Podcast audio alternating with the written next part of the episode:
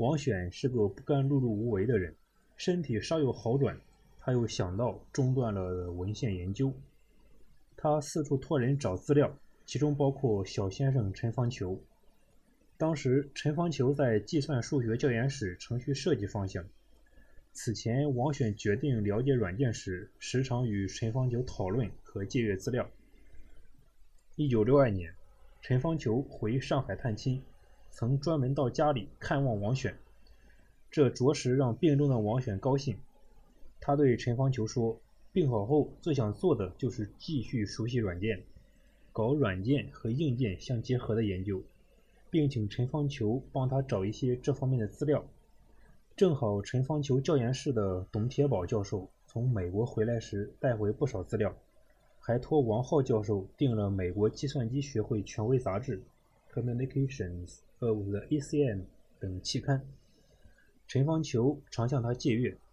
回北京后，陈方球便将包括上述资料在内的一些重要文章陆续给王选寄去，或托人带给他。这成了王选病中的甘露。董铁宝后来和王选成了忘年交。王选这样描述道。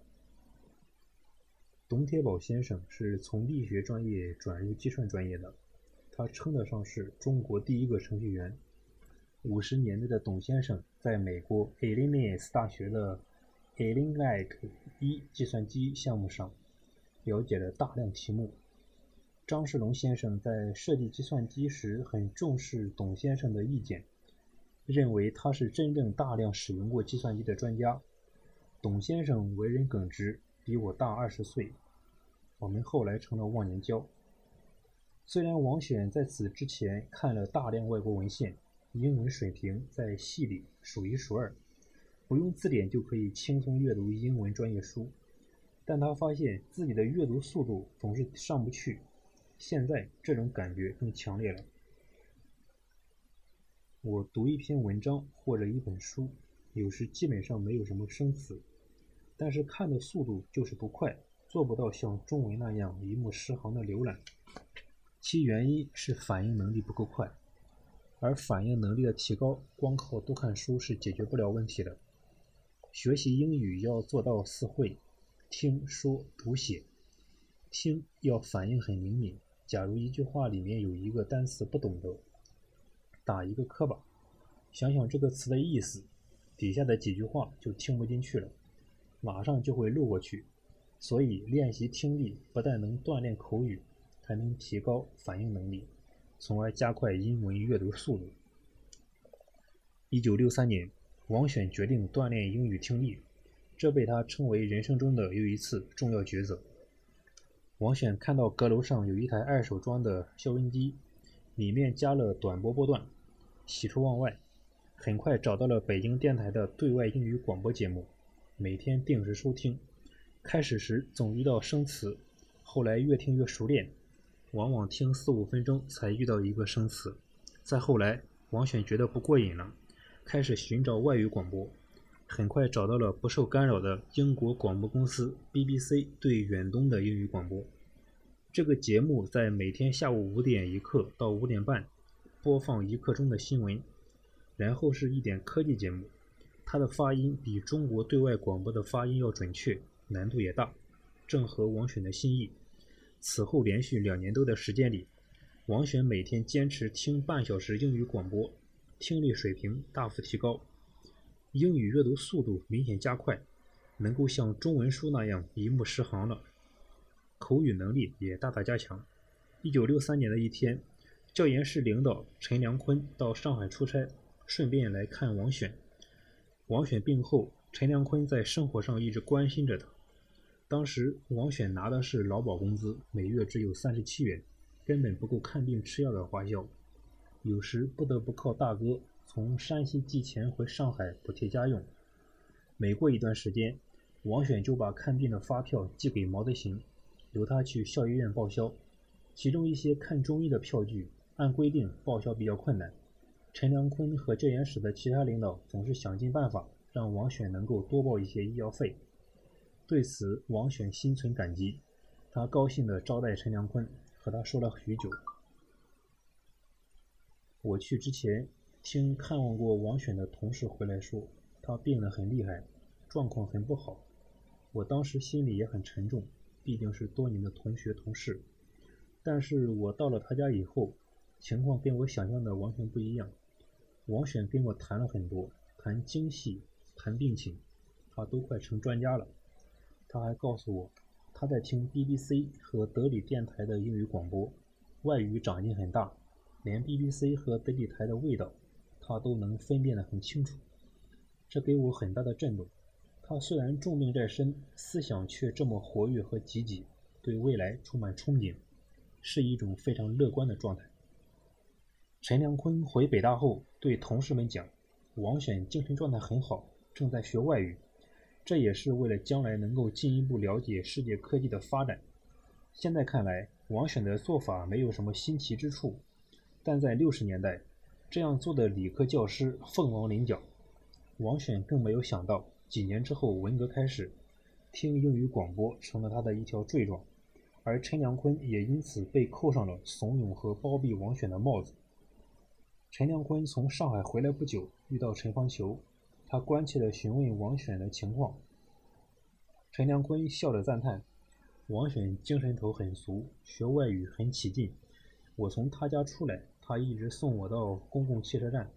我觉得王选这人生命力挺旺盛的。”要是一般人得那么重的病，精神早就蔫了。闻听此言，陈方球感到一种宽慰。一九六三年夏天，王选感觉身体有些力气了，便常花上半天时间到上海图书馆看文献。气温高达三十九摄氏度，王选虚弱地挤在公共汽车上，浑身是汗。图书馆里没有空调，闷热难耐。可王选一看到那些文献资料，就如饮琼浆。如沐清风，忘了一切。虽然看了大量文献，但王选总有一种浮光掠影的感觉。他想到了自己的目标：软件、硬件相结合的研究。王选越来越觉得应该深入软件领域里，最好研制一个真正的实用的系统，这样才能切实理解软件对硬件的影响。他想起看过的1961年的第一期 CACM 杂志。上面刊载了一个讨论班 Ramp Group Seminar 发表的一系列关于 Algo 60高级语言编译系统的文章。王选决定同时两方面的研究：一是继续研究新的计算机体系结构，这是硬件范畴；二是研究 Algo 60高级语言编译系统，通过对编译系统的深入研究来试图提出体系结构方面的新思想。何谓编译系统？对计算机而言，机器语言是计算机能够直接接受和执行的语言。它是用二进制码零和一组合而成的，难编、难记、难读、难改。后来的符号语言虽然用符号代替了二进制码，但仍具有机器语言的特缺点。相比之下，高级语言则容易写、易读、通用性强，比较接近人们的自然语言和数学语言。但计算机不能直接识别高级语言，必须把高级语言翻译成机器语言。这种翻译高级语言的程序就叫做编译系统。虽然现在高级语言已普遍推广，人们已不用机器语言来编制程序，但在二十世纪六十年代初，国内只有南京大学的徐家福和中国科学院计算所董玉美。各自率领一个团队在研制高级语言编译系统，他们都是软件专家。搞硬件出身的王选决心去从事这一软件的研制，当时在国内外也是少有的。王选为什么要选择这一项目？他解释说：“我在选择项目之前，第一要了解国内外在这个领域的现状和水平。”第二，要看准这是不是一个有重大意义和远大前途的项目。在一九六三、一九六四年，软件这个名称还不很流行，当时国内还是以硬件为主。但我感觉到，今后软件是一个重要的发展方向，而且高级语言必然会大大流行，成为编写程序的主要方式。而要使得高级语言程序运行速度快、效率高。程序短，必然会对机器的体系结构提出一些新的要求，从而会对计算机体系结构产生重大影响。所以我清楚，这是一个重大的发展方向。但是，到哪里去找高级语言编译系统的资料？机缘巧合，王选又一次从陈方球那里得到了帮助。我当时常参加中科院计算所的讨论班，正好计算所有油印的英文资料，ALGO 六零修改报告，便多要了一本。在那年暑假，托董世海给王选带到了上海。ALGO 六零。是联合国教科文组织下设的一个工作小组设计的计算机高级语言。所谓修改报告，就是最后的确定本。由于当时还没有复印机，要到一份很不容易。握着散发出油墨香气的报告，王选心情久久不能平静。这真是雪中送炭。王选觉得陈方球很能理解他这样一个病弱的人几乎疯狂的打算。王选想起与陈方球闲聊时了解他的身世。小学三年级，陈方球的母亲就因病去世了。父亲解放前加入了国民党，搞的是通信技术。由于常年在外奔波，小方球被放在上海的亲友家，过着寄人篱下的生活。抗战胜利后，父亲转到杭州浙赣铁路局工作，小方球就跟着父亲来到杭州上学。离开家乡，人生地不熟，加上初中年龄正是青春期充满叛逆的时期，陈方球经历了一段特殊时光。我当时不适应在杭州的生活，没考取好学校，上了一所很差的中学，但学校不让转走，所以总想闹出些不守纪律的事情来，让学校开除我。比如上课和同学传纸条、讲故事、看小说、打毛线活。给老师起外号，放学后不复习功课，常去看电影。美国的许多电影，像《金刚》《人猿泰山》，都是那时候看的。当时有些电影在杭州拍外景，我知道了也要和同学一起去瞧热闹。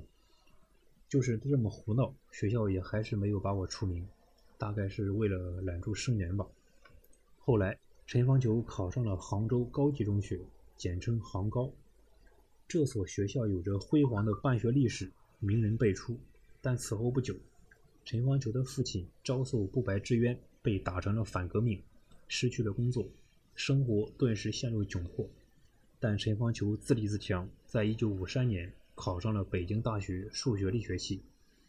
坎坷的经历锻炼了陈方球的生存能力，也养成了他独特的性格，既心直口快、嫉恶如仇，又正直诚实。开朗活泼，更重要的是，陈方球有一颗乐于助人的心肠。他没有享受过太多的母爱，却常常乐观地说：“宝宝没有人疼，宝宝就疼别人吧。”想到这些，王选的心暖暖的，好像平添了许多信心和力量。他错吃良久，怀着忐忑不安的心，给陈方球写了一封意味深长的感谢信。收到信后，陈方球第一遍居然没有看懂。王选在信中除了对我帮他借资料表示感谢，还说了一些家里的情况，比如他的哥哥姐姐都是党员了，他的身体将来会复原等等。第一遍我没有看懂，奇怪他为什么跟我说这些情况。看了第二遍，我才恍然大悟。原来王选的意思是要和我进一步发展关系，所以才介绍了一通他家的情况。陈方球有些拿不定主意。上大学的时候，陈方球和同学们以为王选什么文艺细胞也没有，长得又瘦，就叫他面包干儿不过后来才知道，王选对京剧很在行，也很会玩。但陈方球还有一个顾虑。从设计北大一号机和红旗机的过程来看，王选太痴迷科研了，似乎只会谈技术，而且身体不好。与这样的人生活会不会很累？带着这些疑虑，陈方球去找陈良坤，想听听他的意见。因为陈良坤既是陈方球的大学同班同学，又是王选教研室的书记，对双方都很了解。我把王选的来信。给陈方坤说了，没想到他一听非常高兴，说太好了。